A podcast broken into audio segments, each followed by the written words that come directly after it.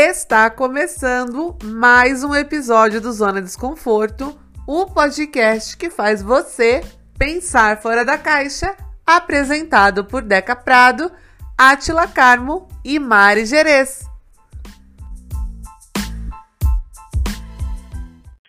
Nós estamos muito chiques novamente neste podcast.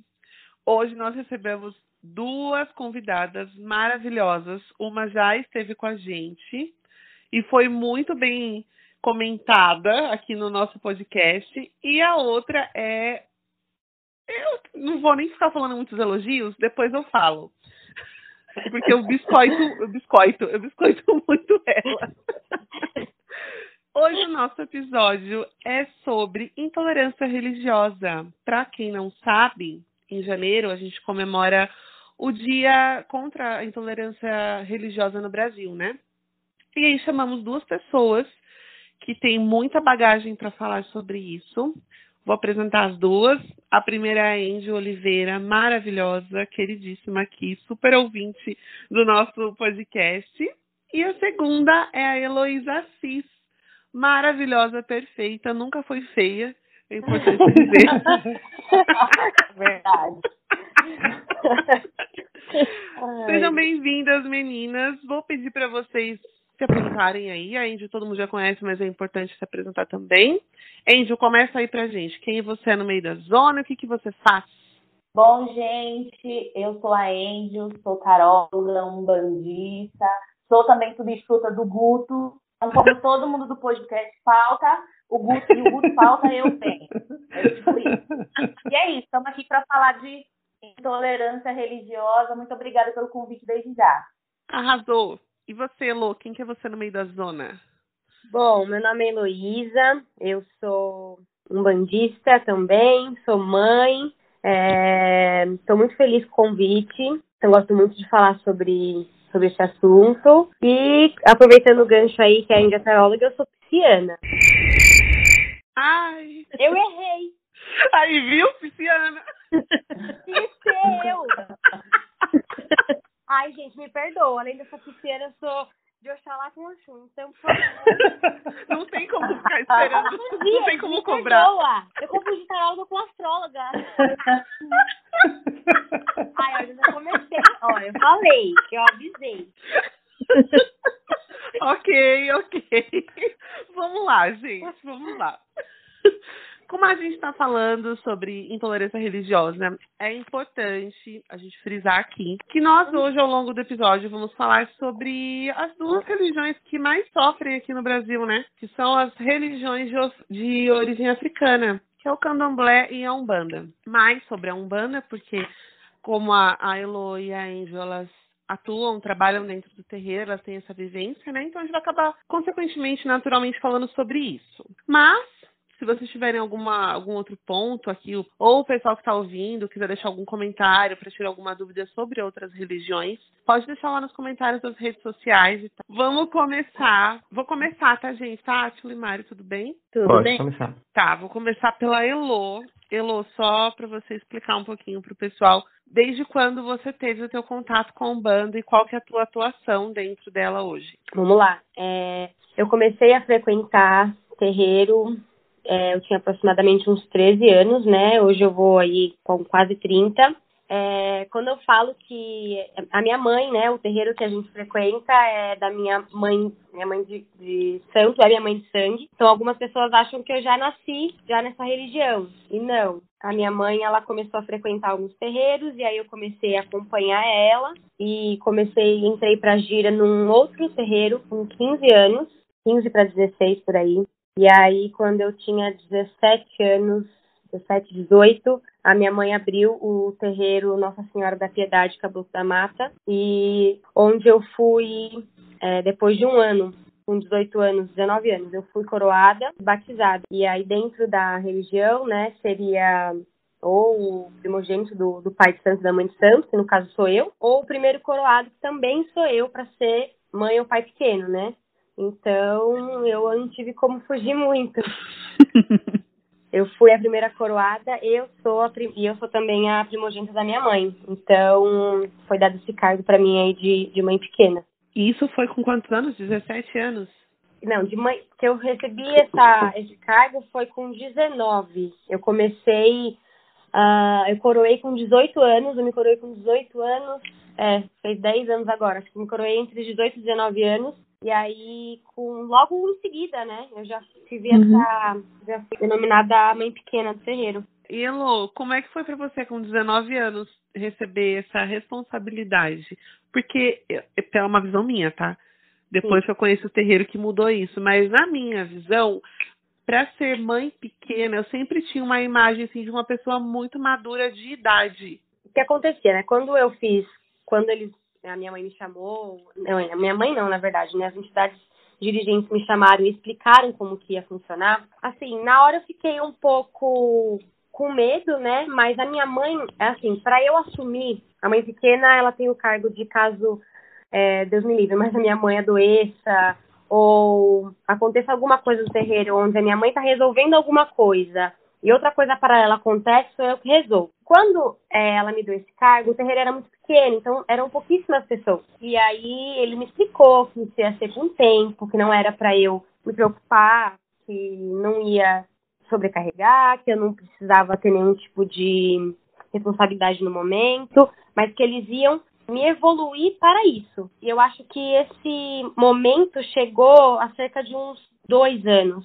É, eu acho que todo esse tempo eu fui evoluída para isso. É, durante esse tempo eu só tinha o cargo mesmo, o nome, mas eu não exercia nada. Eu fui ali evoluída como uma médium normal. É óbvio que eu comecei a participar de alguns rituais para aprender, né? É, não só participando ali, mas para aprender mesmo como que faz mas eu acho que uh, um pouco da responsabilidade de mãe pequena começou a chegar uns dois anos, assim. Então, foi bem tranquilo para mim, porque eu não senti nenhum peso, assim, sabe?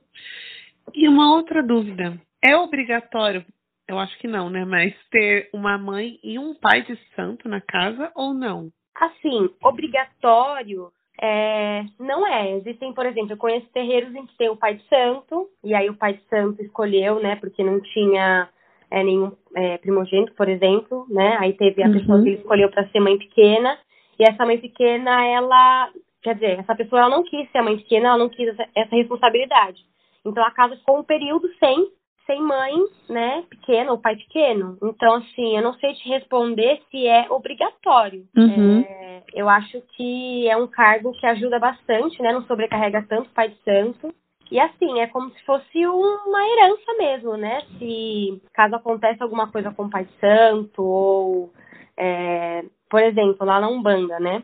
Uhum. O nosso de Umbanda se minha mãe um dia precisar fazer algum ritual no candomblé, onde ela precisa ficar afastada, sou eu que assumo, é, por, por o período que ela precisa ficar afastada, o terreiro de Umbanda. Aí, no caso, se você não tem a mãe ou o pai pequeno, você deixa o terreiro fechado. Caramba! É, a, você falou bastante do papel do, da mãe pequena na ausência da, da mãe de santo.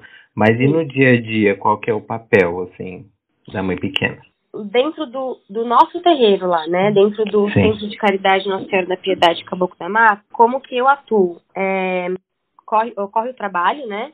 Tem a gira ou tem o trabalho mesmo em si, onde a gente tem assistência. A, a minha mãe, né? Ela já tem bastante coisas ali para ela poder fazer, os dias dela, né? Fazer, ajudar. Então, eu fico ali auxiliando com outras situações que podem ocorrer, ocorrer ao mesmo tempo. Ajudo mais assim ali na, na, solução das coisas, as entidades ajudam ali como se fosse o braço direito mesmo da, da mãe, né? Então, uhum. assim, ali é mais para auxiliar mesmo o trabalho, ou quando ela está ocupada e acontece outra coisa paralela, aí levam até mim. E aí tem algumas coisas também que eu fico, eu tomo conta que, por exemplo, quem entra na casa, é, quem vai ser batizado. Então eu passo todo o procedimento do ritual. É assim que funciona lá. É tipo um vice-prefeito, né? Exatamente. você falou, você resumiu. Isso, é exatamente isso. Eu sou o braço de. Eu sou vice-prefeito lá do terreiro. Do terreiro. Muito ah. bom. E Angel, eu vou pedir, antes de fazer essa pergunta, brevemente o que, que você faz dentro do terreiro. É, embora o pessoal já te conheça aqui do outro episódio, né? Mas para quem está escutando pela primeira vez, só para você explicar o que, que você faz. E aí é, a gente vai falar um pouquinho mais sobre a hierarquia dentro do terreiro de Umbanda. Eu, dentro do terreiro, né, no terreiro Nossa Senhora da Piedade Caboclo da Mata, sou médium de incorporação, então faço parte da corrente. Sou coroada, que foi o que a Heloísa falou aí sobre batizado, depois de uma preparação e a coroação. Então, sou coroada há cinco anos. E aí, somos lá em quase 100 pessoas, né, Elo? E aí, tem os coroados que são os que possivelmente vão tratar da assistência. Então, a, a, quando o pessoal vai tomar passo, vai passar com a gente. É, é isso. O que, que era outra pergunta, gente? Era, na, era a hierarquia, na verdade, porque a gente, até o momento, né, foi entender que tem a mãe ou pai santo, mãe pequeno, pai pequeno. Me corrijam se eu estiver errado. Depois, não vou nem, não vou nem falar, porque depois o que, que vem? São os coroados? Ogã. Então, Ogã, isso. É, Olha que eu vou naquilo, eu vou ouvir uma os Ogã. Depois.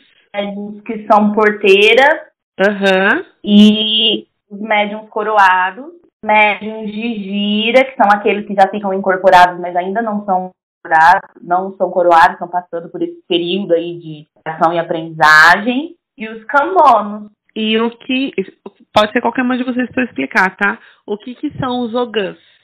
Para o pessoal entender. Vai, Elo. Quer que eu fale? Pode falar. Você não falou nada. Pode falar. Eu, eu, eu, eu dei a introdução, aí eu passo você. vamos lá, o Ogã, ele é a pessoa ali, vamos supor, o leão de chakra ali do terreiro. Ele é quem vigia todo o trabalho. É, o Ogã lá na casa, no, é, no caso é o meu irmão, né, o Gustavo. E tem o Bolacha também, mas o Ogã, ele, ele além de vigiar, né, todo o trabalho, ele puxa também os pontos, né, ele tem que ficar, vamos supor, é, é uma gira de caboclo, né? Aí a entidade dirigente, ela vai acenar pro Ogã e ele já vai sacar qual ponto que toca, quem ele chama, ele fica ali ligado no que está acontecendo no trabalho e ele tem um papel muito importante, né? Porque ele tem que ali se conectar totalmente com a energia que está acontecendo no trabalho para ele direcionar, né? O coro, direcionar tudo. Uhum. E, e ele não incorpora. Não é, incorpora. E ele não incorpora em nenhum momento dele dentro da, dentro da experiência na Umbanda? Não. A, nosso terreiro, né? Hum. Nenhum momento, os, os ogãs que a gente tem lá, eles não têm nenhum tipo de mediunidade para incorporação. Hum. Eu já vi em outros terreiros ogãs incorporando em certos trabalhos. Mas assim, é igual eu sempre falo, cada terreiro, né, tem a sua doutrina, tem os seus mistérios. Então, no nosso, o Ogã, ele não tem essa mediunidade de incorporação. Ele sente a energia, a, a mediunidade dele é voltada é, de outra forma, né? Tem vários tipos de mediunidade. Tem a mediunidade de incorporação, é, de, de Ogã, enfim, a dele é mais sensitiva ali, né? Ele tem que é, tá no toque, né, do atabaque, então é um outro tipo de mediunidade. Entendi. Então, é, a nossa casa a gente tem a Nina, que é o que está hoje no atabaque, então, é, tem, existem as exceções que são trabalhadas, mas que tem quem dá essa resolução aí corporal ou não e tal, sempre a entidade dirigente. Uhum. É, mas a Yanina, no caso, ela não é o GAN, né? Sim, ela tá ali no atabaque. É. é. É, deixa eu tirar uma dúvida. O GAN só pode ser homem ou pode ser mulher também? Olha, eu, dos terreiros que eu conheço, assim, eu nunca vi um, uma né, mulher. Não. Não sei se é uma regra. Não, não é porque a Umbanda, o Candomblé, como são religiões que não têm uma, uma, um livro de direcionamento, que é uma uhum. cultura oral, né? Cada um trabalha de uma forma. É, então, eu não posso falar que não pode, né? Sim. Porque às vezes tem certos terreiros que existe. Então, é, lá de, dentro do seu terreiro só tem homem, né? Só tem homem. Uhum. Boa. É, ô, gente, puxando um pouquinho sobre a intolerância religiosa, eu queria que vocês dessem um pouquinho o relato de, das duas é, sobre a forma como a, a, desinformação das pessoas sobre essa, a, essa religião ela acaba influenciando em diversos tabus que as pessoas acabam criando, é, que o terreiro é uma coisa ruim, que macumba é uma coisa ruim, ou é, fala aqueles dizeres, ah, tira esse Exu daqui, chuta que é macumba e essas coisas. Então, é, é importantíssimo esse tipo de, de podcast, de, de publicação. Eu acho que quanto mais tiver, a gente vai conseguir tirar essa visão de que na Umbanda a gente está lá para fazer o mal, de que na Umbanda a gente está lá porque a gente quer amarrar alguém para o relacionamento, e que, enfim, essas coisas todas. Quando falar, ah, chuta que é macumba, é, de um, em a pessoa nem saber o que, que é a palavra macumba, que aí a gente vai ter gente que vai falar que é instrumento, outra pessoa que é um instrumento, né, de musical dentro dessa religião, outras pessoas vão falar que é uma árvore. Então, quando a gente fala sobre é, tentar tirar esses tabus, é exatamente isso. E posso falar por mim, assim, algumas pessoas que eu já convivi, que eu já conheci, olham torto às vezes quando eu falo que sou da Umbanda, mas exatamente a ignorância, né? O conhecimento liberta, eu sempre vou falar isso, e a ignorância faz você pensar que, no caso do nosso terreiro, por exemplo, quase 100 pessoas vão para lá, todos sábados, em busca de fazer o mal para o outro. Então, acho que quando a gente se abre para entender, a gente vai ver que a Umbanda, eu ouvi isso num, num documentário, a Umbanda e o Candomblé, ter um patrimônio é, imaterial, na verdade, né, do nosso país, porque por conta dessa matriz africana, né, a, o candomblé, a matriz africana ali, raiz de pessoas que vieram, e a Umbanda que tem esse conjunto entre o candomblé, o kardecismo, o catolicismo, então vai fazer com que mais pessoas cheguem lá. E uma coisa que a gente comentou ontem, eu e a Heloísa, que é bem legal no caso da nossa casa, é ver o número de pessoas jovens, bem jovens. Somos todos jovens, né? Eu sou uma jovem de 30 e pouco.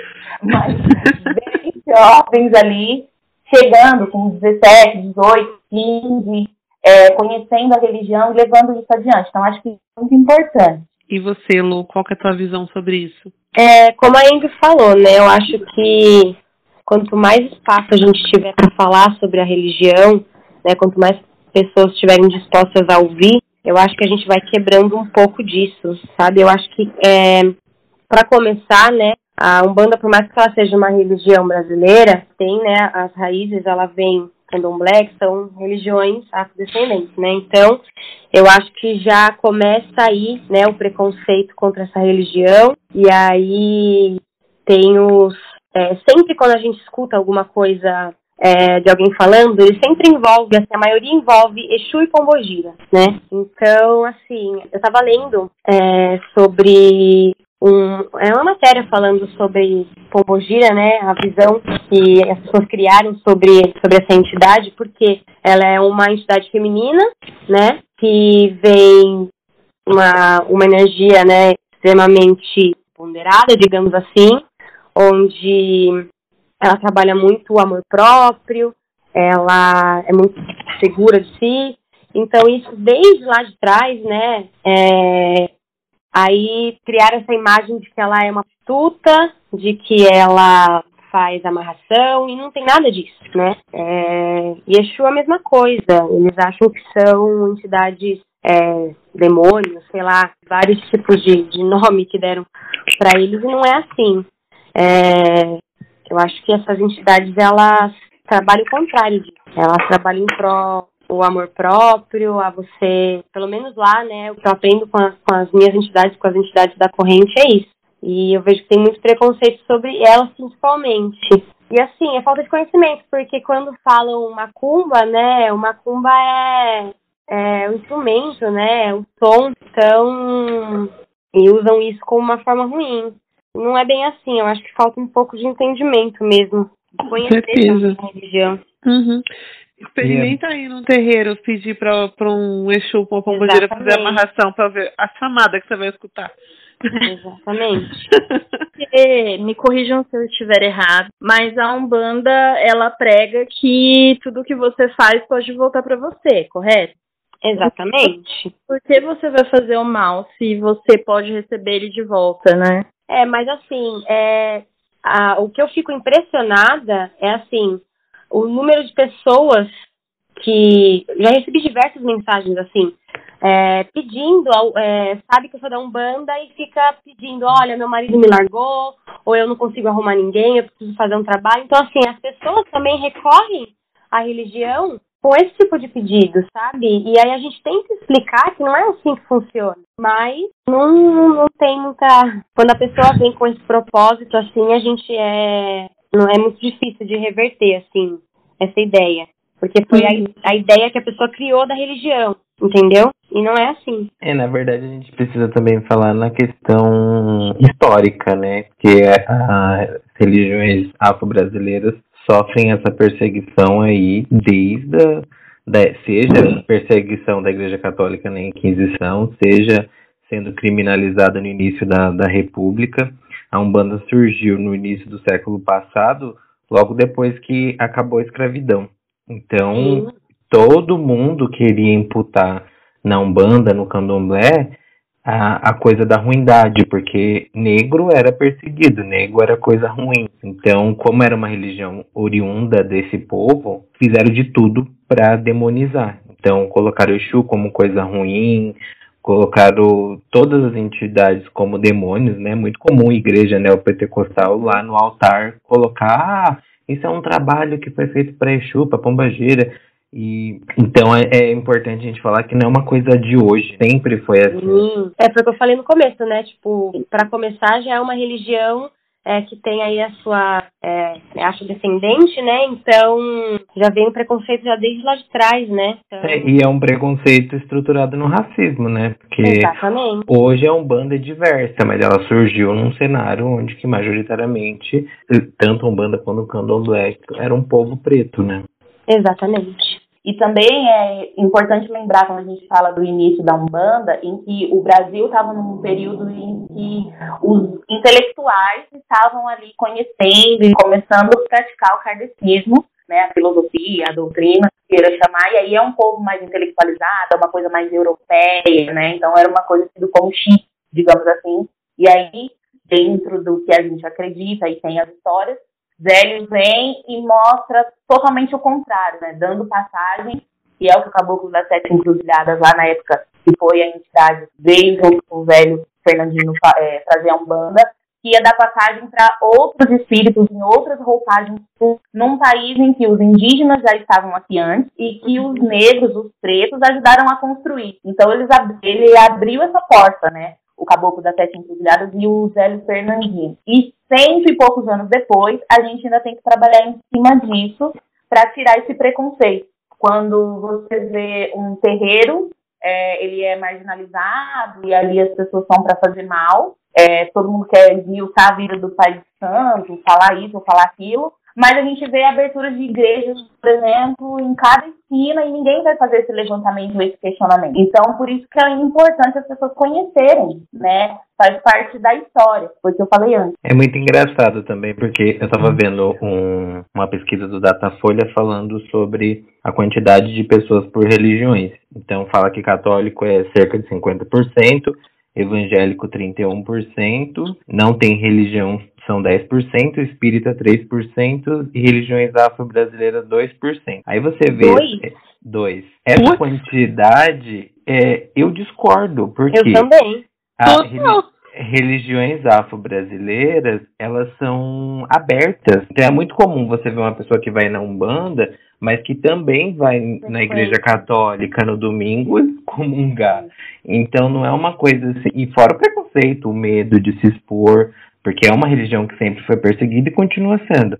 Então, assim, é muito fácil, assim, no caso de vocês, que são pessoas é, que, que já são é, do terreiro há muitos anos, mas tem gente que está chegando e tem medo, porque a família persegue, fala que isso é coisa do diabo. Você não vai encarar sua, sua própria mãe falando assim, ah, você está indo nesse lugar, coisa do diabo, é muito melhor você silenciar, seguir a sua vida paralelo do que enfrentar isso. Não é todo mundo que tem essa disposição de enfrentar. Ainda mais numa pesquisa para uma imprensa ser, ser questionado, ah, qual que é a sua religião? E você falar que é uma uhum. religião de matriz africana. De matriz africana. Mas além disso, é, a, a, além das pessoas cultuarem o orixá e ir na igreja, a Bahia é um belo exemplo disso, né? Que é a, a lavagem do Bonfim, que é uma igreja católica que pessoas de, matriz, de religiões de matriz africana, tanto Umbanda quanto Candomblé, entra dentro da igreja para fazer ela isso. Não é todo mundo que tem essa disposição de enfrentar, ainda mais numa pesquisa para uma imprensa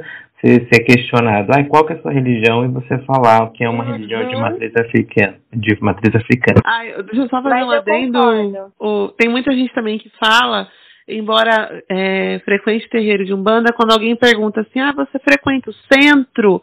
Aí a pessoa fala sim. Aí centro espírita é. Só para não é. ser tão julgada eu assim. Conheço. Sim, é. Muita gente você pergunta a religião, a pessoa, em vez de falar é, ah, eu sou um bandista, eu sou candomblessista, ah, eu sou espírita. Uhum, né? aí, exatamente. Queria saber como vocês duas, né, individualmente, lidam com gente intolerante, né, com a intolerância religiosa, e como vocês é, desmistificam é, para essas pessoas, né, que, que a Umbanda, o Candomblé, enfim, é, não é uma coisa ruim, e que gente ruim existe em religião assim, eu vou ser bem sincera. Quando alguém vem com alguma fala preconceituosa, né, intolerante, assim, é, se, a, se eu vejo que a pessoa está disposta a me ouvir, aí eu explico. É, tem gente que quando vem extremamente agressivo, assim, sabe? É, e, e, é engraçado que a maioria das ofensas, às vezes, que, que eu recebo é tudo via rede social, mensagem, comentário, assim, pessoalmente, assim, eu nunca fui atacada, né? Digamos assim. Então, quando a pessoa faz um comentário num tom de brincadeira, é, ou a pessoa, às vezes, é, fala sobre algo que ela ouviu dizer tal, aí eu converso, tento explicar se a pessoa está disposta, mas eu já peguei situações em que eu fui tentar explicar e viram é, da minha cara, ou contaram experiências, tipo, eu vou tentar explicar e falar, é, mas a minha vizinha uma vez foi e fizeram isso. Então, assim, eu tento explicar, mas dependendo de como é, de como é feito, né, esse tipo de, de comentário assim, aí eu nem tento me desgastar muito, pra ser bem sincera. Não vale a pena. Então, eu nunca recebi um xingamento ou coisa do tipo, mas é, a intolerância, para mim, ela aconteceu de forma velada, até dentro da minha casa. Na época, minha mãe era casada, né, com meu padrasto. E graças a Deus, Deus livra aquelas. e, e aí, e, e aí, assim, ele tinha uma fala sempre, ah, ela tá lá nesse lugar e ela fica desempregada. É, porque ela tá lá nesse lugar e ela tem algum problema de saúde, por exemplo. Então, é um jeito intolerante de achar que o fato de eu fazer parte de uma corrente, né, de um terreiro de umbanda, vai me trazer algum benefício, alguma premiação diferente do que qualquer outra pessoa está apta a receber. E na minha página, por exemplo, hoje, quando em questão do tarô, tem gente que me pergunta por ver publicação, muita publicação relacionada a Umbanda. E eu fui até questionar esses dias, ah, mas você não faz ligação na hora de fazer sua leitura? Por que, que você posta tanta coisa relacionada a Umbanda? Porque, é, não de um jeito arrogante, mas porque, assim, ali é um lugar para colocar as coisas que eu acredito, que eu gosto. A Umbanda faz isso, me deixa, me deixa bem, me faz bem. Então, eu não vou deixar de colocar. Isso não influencia em nada o meu trabalho. Mas eu poderia ser católica colocando ali minha fé nos santos. Eu poderia ser evangélica e tá colocando um versículo da Bíblia, enfim mas no caso é um banda. Então é sempre de forma bem velada que a intolerância aparece para mim. É engraçado como é, essas religiões que, so, que sofrem muito com a intolerância são, por essência, as mais tolerantes, né?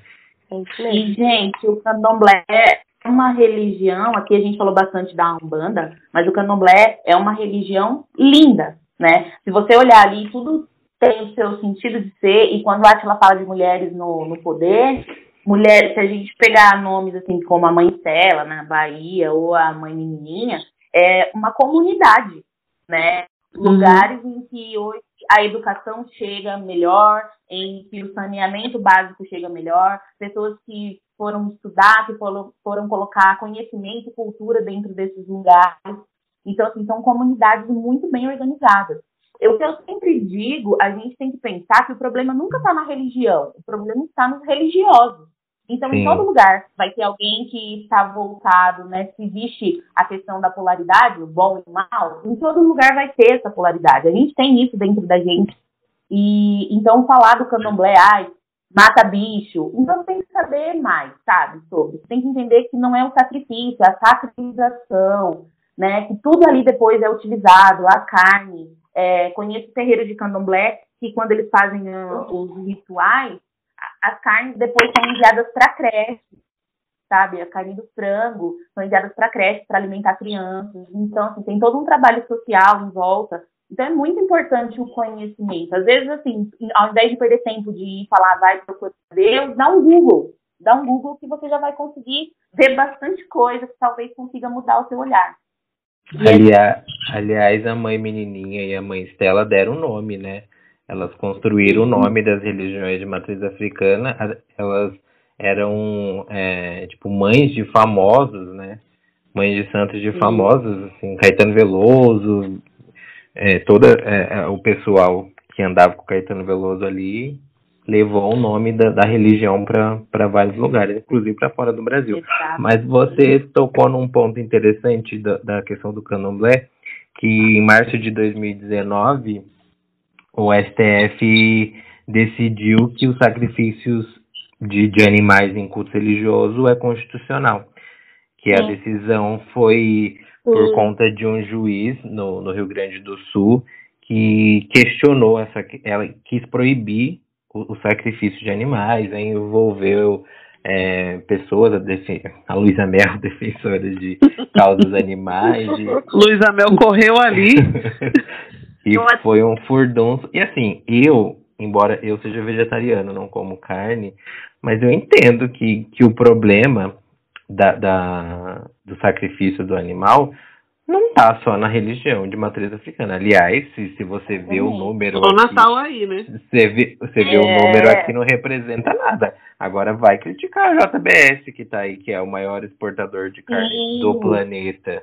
Então a gente vê, é, a gente vê que o racismo religioso também está nessas questões. Ninguém discute. Igual em São Paulo, em 2018, o Haddad sancionou uma lei que proibia o consumo de froagá, que é um, um, prato francês, que é o fígado de ganso. Patê de, de fígado de ganso. E como que é feito? Eles enchem o ganso de comida de forma é, invasiva, colocam um, um negócio na boca do ganso e enche ele de comida.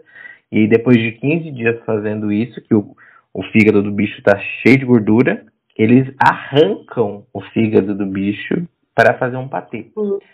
E aí, quando um, um, vereador decidiu fazer esse projeto de lei e o Fernando Haddad, na época que era prefeito da cidade, aprovou, nossa, a branquitude ficou alvoroçada. Como que eu vou comer meu patê se é proibido?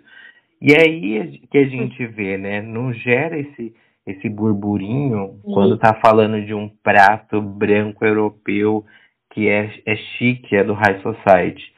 Aí agora, quando é um, um sacrifício de matriz africana, todo mundo fala, ah, eu sou contra. Parece que vai matar o bicho e deixar na esquina. Mas é, é, é você vê que está estruturado no racismo religioso.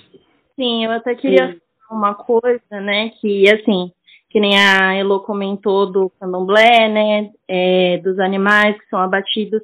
Esses animais, eles recebem um excelente tratamento, eles são alimentados, eles acompanhados. E é tão hipócrita que, assim, é, a gente tem os feriados cristãos, onde a gente também come animais mortos. Sim. É, o peixe também, a Páscoa. É, Sexta-feira Santa, o Natal, tudo tem lá. E é a oferenda. E, porque tá em cima a da coisa mesa, do frango lá também. A oferenda do peru em cima da mesa, ela toda reganhado, o porquinho com a maçã na boca, que é tudo oferenda. Você está oferecendo aquele prato para sua família.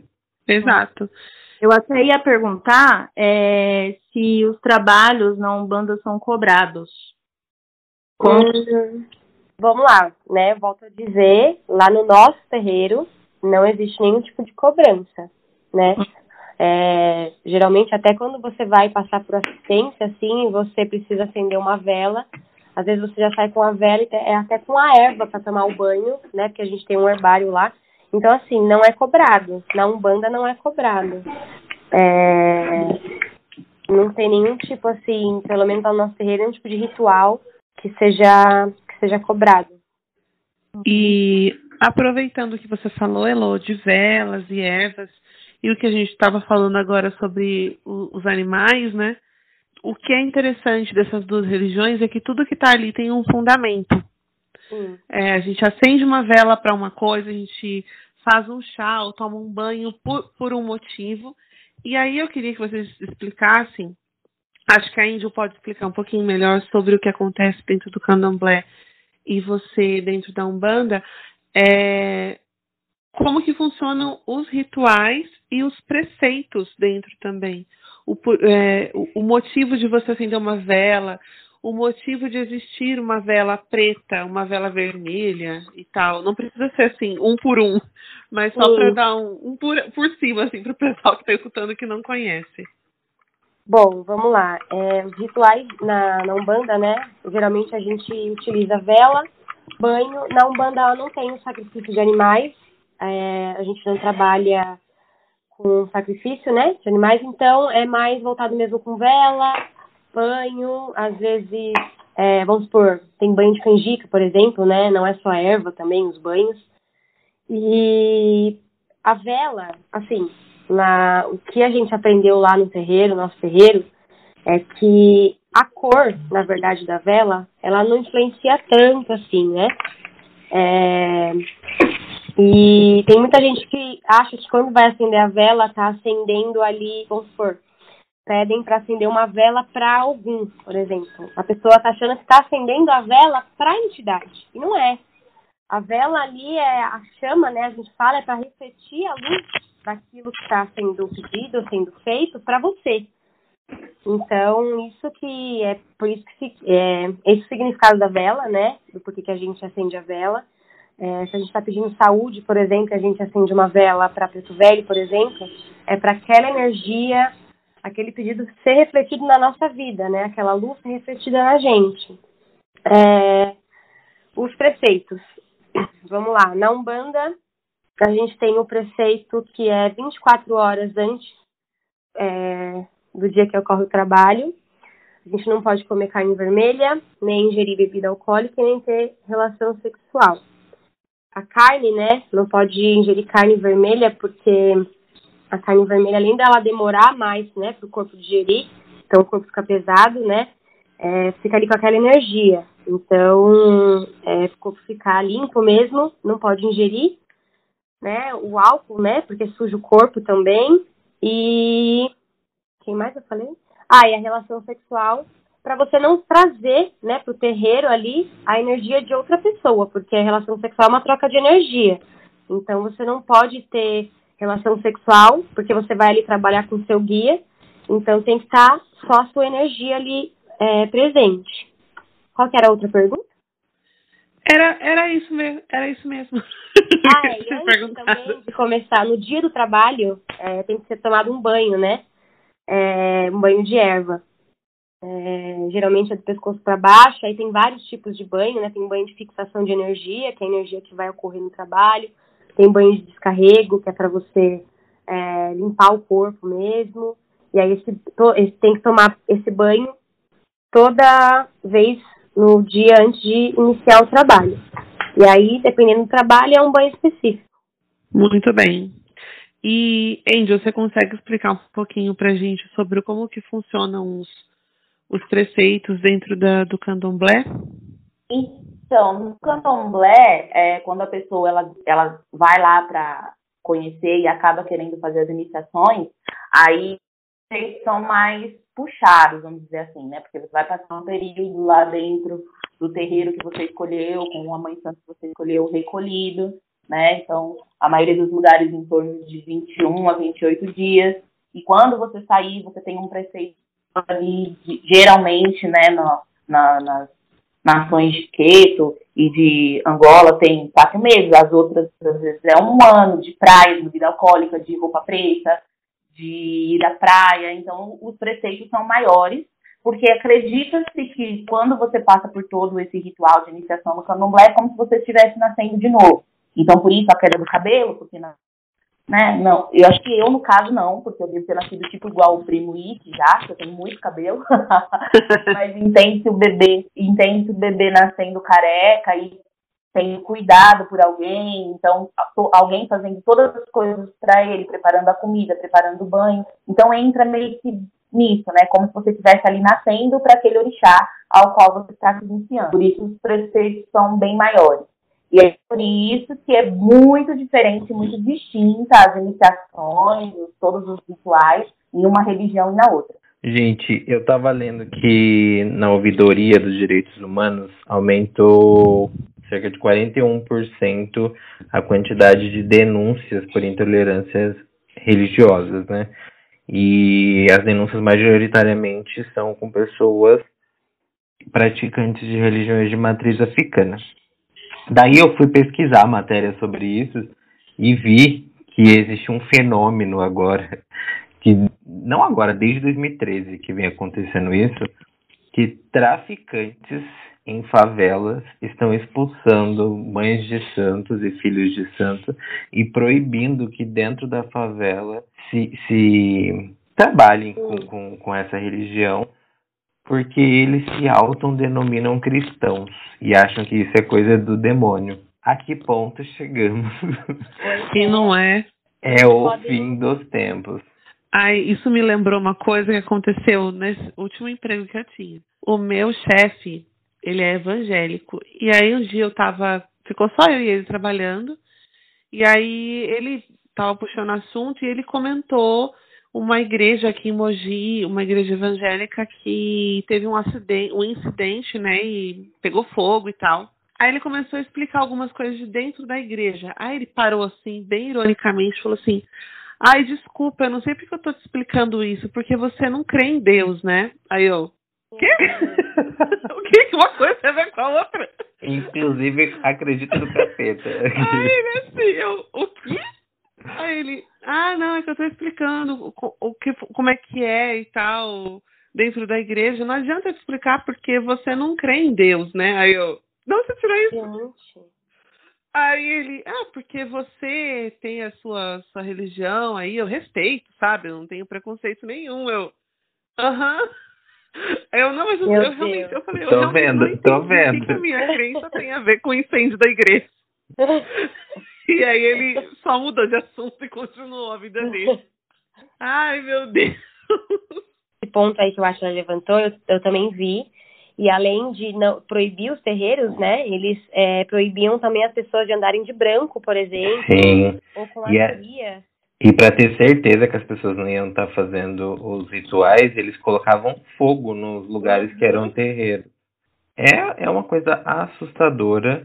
O, e, mas assim, a gente precisa levantar também uma questão que isso tudo é estruturado nesse neopentecostal, que vem com inflamando assim o discurso, sobe no palanque e fala, ah, é nós contra eles, é, ali é coisa do demônio, a gente é bom, eles são ruins. Então, esse, esse divisionismo de achar que só o que eu cultuo é o bem, também gera esse extremismo de coisas absurdas como essa. Como que uma pessoa é bandida e, e acha que, que tá por cima do, do, do rolê, né? Você fica assim, como assim, meu filho?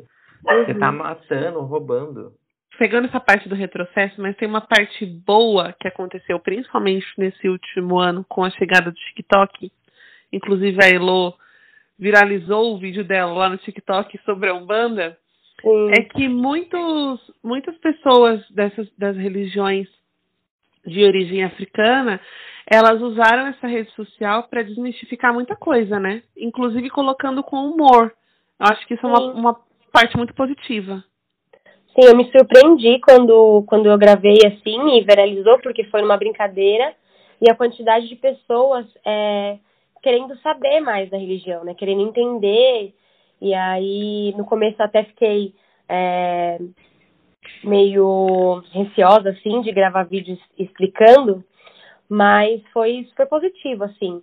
E eu vejo que também, hum, é, o que acontece muito, além de, por exemplo, ter outras religiões que têm preconceito com a nossa, é, existe, é muito triste também, mas existe assim, às vezes, dentro da própria religião, sabe?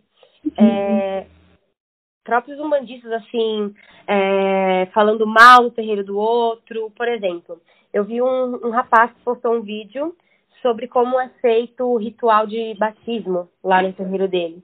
E outras pessoas que também são da religião é, atacando ele muito, assim, sabe? É, e aí eu vi aquilo, eu fiquei pensando, eu falei, gente, calma, a gente está aqui, a gente é da mesma religião, a gente já tem tanta causa aí para lutar, eu acho que não é assim. Então, assim, tem bastante disso também, viu? Dentro uhum. da é muito comum, né?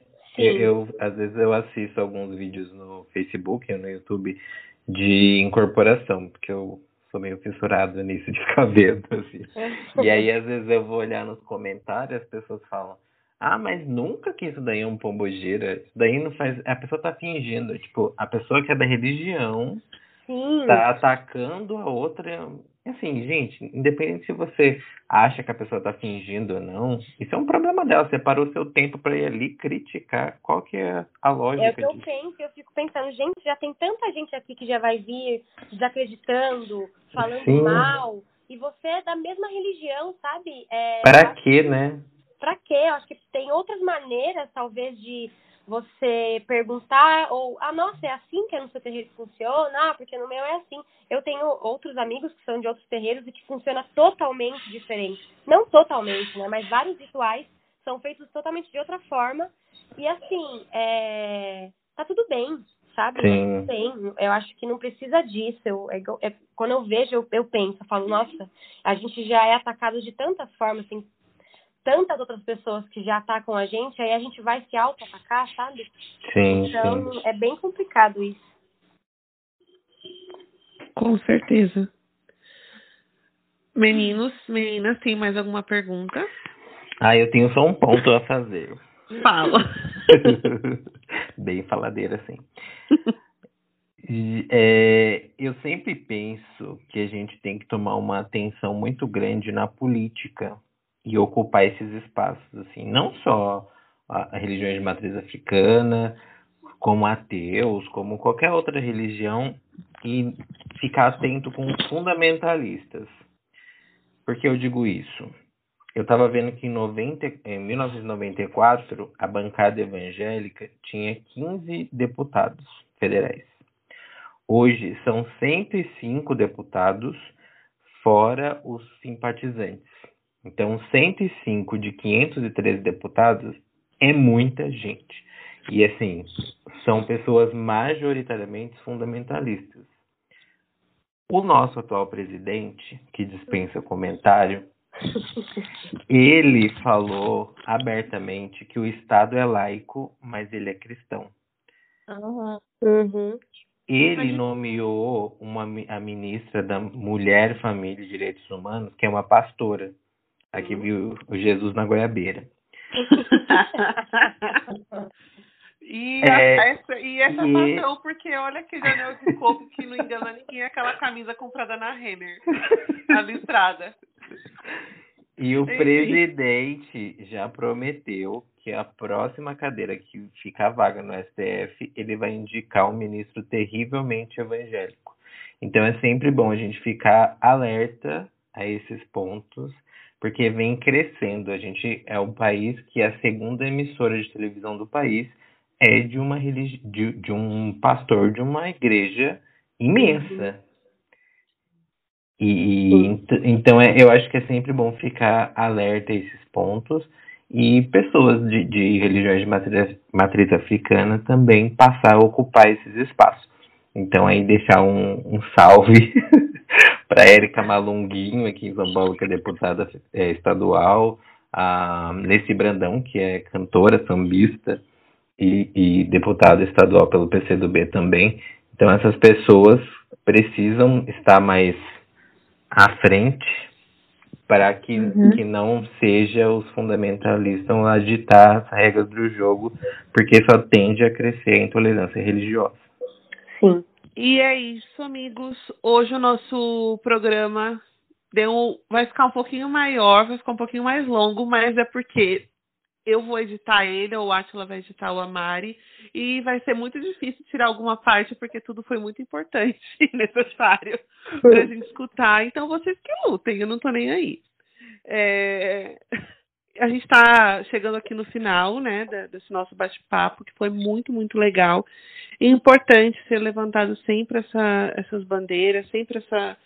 A gente lembrar sempre que possível que a intolerância religiosa ela precisa acabar. E antes da gente ir para o Dica da Zona, vou puxar um pouquinho de biscoito para o nosso podcast, porque nós estamos tipo o pinto do lixo, a gente está muito nojento, os dias de glória estão chegando, porque nós temos um parceiro anunciante muito chique, sim. Eu vou jogar um biscoito pra gente. e eu vou pedir pra Mari falar sobre esse parceiro nosso, Mari. É com você. Bom, nosso parceiro hoje é a loja Mogistone. Eles são especializados em fazer pias lavatórios de mármore e granito, tudo sob medida, tudo com ergonomia, acabamento perfeito. E é isso aí, vocês podem procurar eles no Instagram, é o arroba Mogistone Mármores, lá vocês encontram vários trabalhos. E o telefone, o WhatsApp é o 11 94103 3339. Usa aquela pia chique, minha filha. Renova a pia da sua casa. Coloca aquele mármore mesclado, vai ficar a coisa mais linda. Sim. então é isso, meus amores. Agora a gente vai para Dica da Zona para quem está escutando o nosso programa pela primeira vez, o Dica da Zona é um espaço que a gente tem para falar sobre qualquer indicação que tenha a ver com o tema. Eu vou pedir para as nossas convidadas começarem. Angel, você que já tem experiência, qual que é a tua dica? E depois eu peço para a Elo.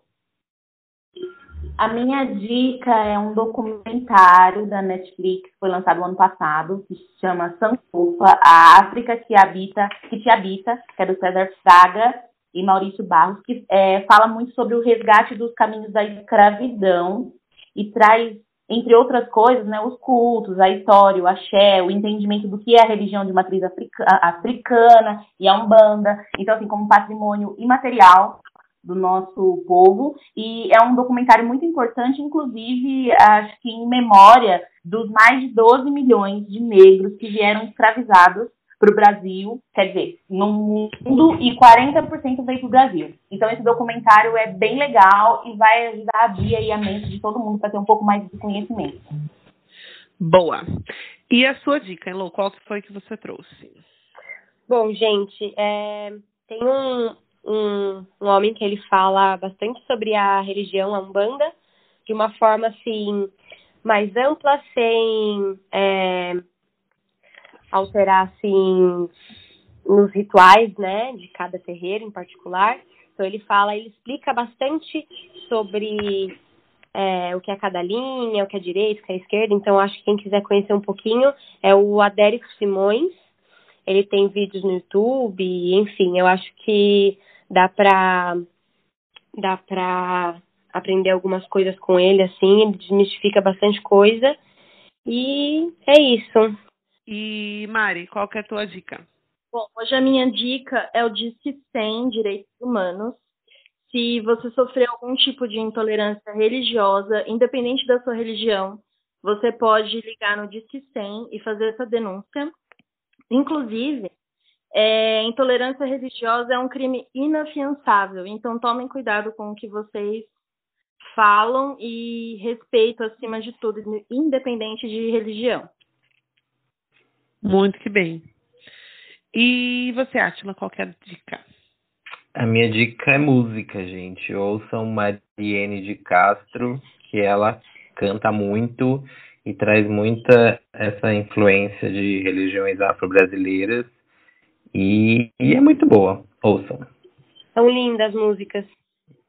É, é isso aí. E para finalizar, eu vou dar uma dica de um livro que eu acabei com ele em menos de 24 horas. Ele é muito, muito bom. Para quem não conhece muito sobre as entidades, né, as linhas dentro da, da Umbanda. É muito legal esse livro. Para quem está dentro também e, e, quer se aprofundar um pouquinho mais nos estudos, ele é bem legal. Chama o Guardião da Meia-Noite. É, é, é muito bom esse livro, gente. Muito, muito bom. E ele conta a história da busca de um homem pela alma perdida que ele tem, né? É, sobre a, a experiência que ele tem dentro da, do desencarne e tal.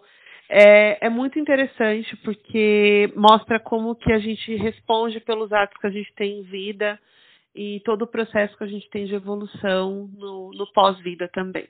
Fica essa dica para vocês. E finalizando o nosso podcast, eu vou passar agora as redes sociais, depois eu passo para as nossas convidadas. Para quem ainda não segue a gente no Instagram, vocês estão fazendo o quê que não estão seguindo? É, o nosso Instagram é o Zona Desconforto Pode. É, lembrando no Twitter que a gente tem, que é o Zona Desconforto, com o número zero, ao, ao invés de estar a letra O no final. Envie e-mails para a gente com sugestões ou histórias, a gente sempre recebe muito bem. O nosso e-mail é podcastzonadesconforto.gmail.com. Vocês me encontram no Instagram pelo arroba Deca Prado, Deca com a letra K. E, Elo, como que o pessoal te encontra nas redes sociais? Meu Insta, que é arroba Ciselo. A Elo é com H. E no TikTok, que às vezes eu posto algumas coisas também falando sobre a religião, é o mesmo e G é a Ciselô também. Boa. E você, Angel? O meu Insta é arroba angel.oliveira com T no final, aí vai ficar tarote. Boa. É, Ashley Mari, qual a rede social de vocês?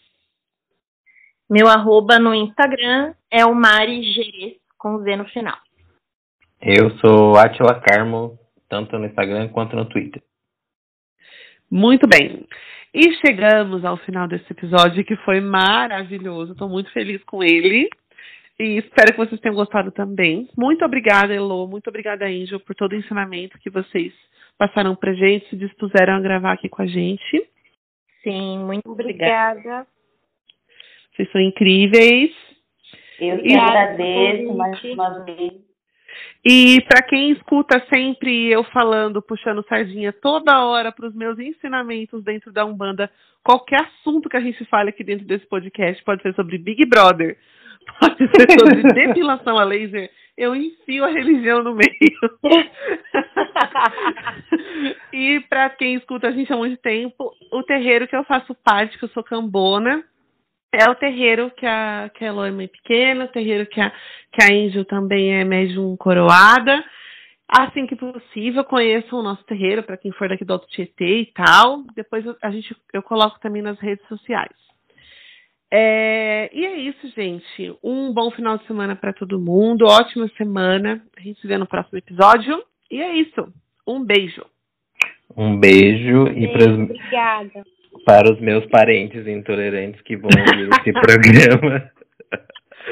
Beijo, beijo, Um beijo, Maiara. Um beijo pra você que tá se substituindo. Ah, é verdade. A Índia tá querendo derrubar a tua. Muito axé. Muito axé pra vocês. E é o legal é que eu nem sou, eu nem sou da Umbanda e tô levando a palavra, né, gente? É isso. Ah, eu queria perguntar se vocês seguem alguma religião. Eu não eu não sigo nenhuma religião, mas eu tenho esse um viés mais para religiões de matriz africana. É isso. E a Mari? Vocês estão me ouvindo? Sim. Uhum. Sim.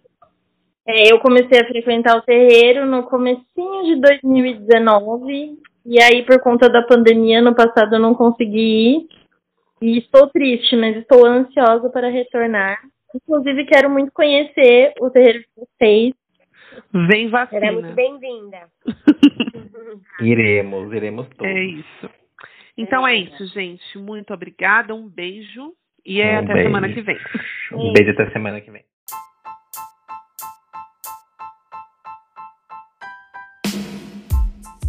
A edição deste episódio do Zona Desconforto foi feita por mim, Deca Prado, E a capa do nosso episódio, assim como a comunicação digital do nosso perfil no Instagram, foi feita pela A2C Comunicação Digital.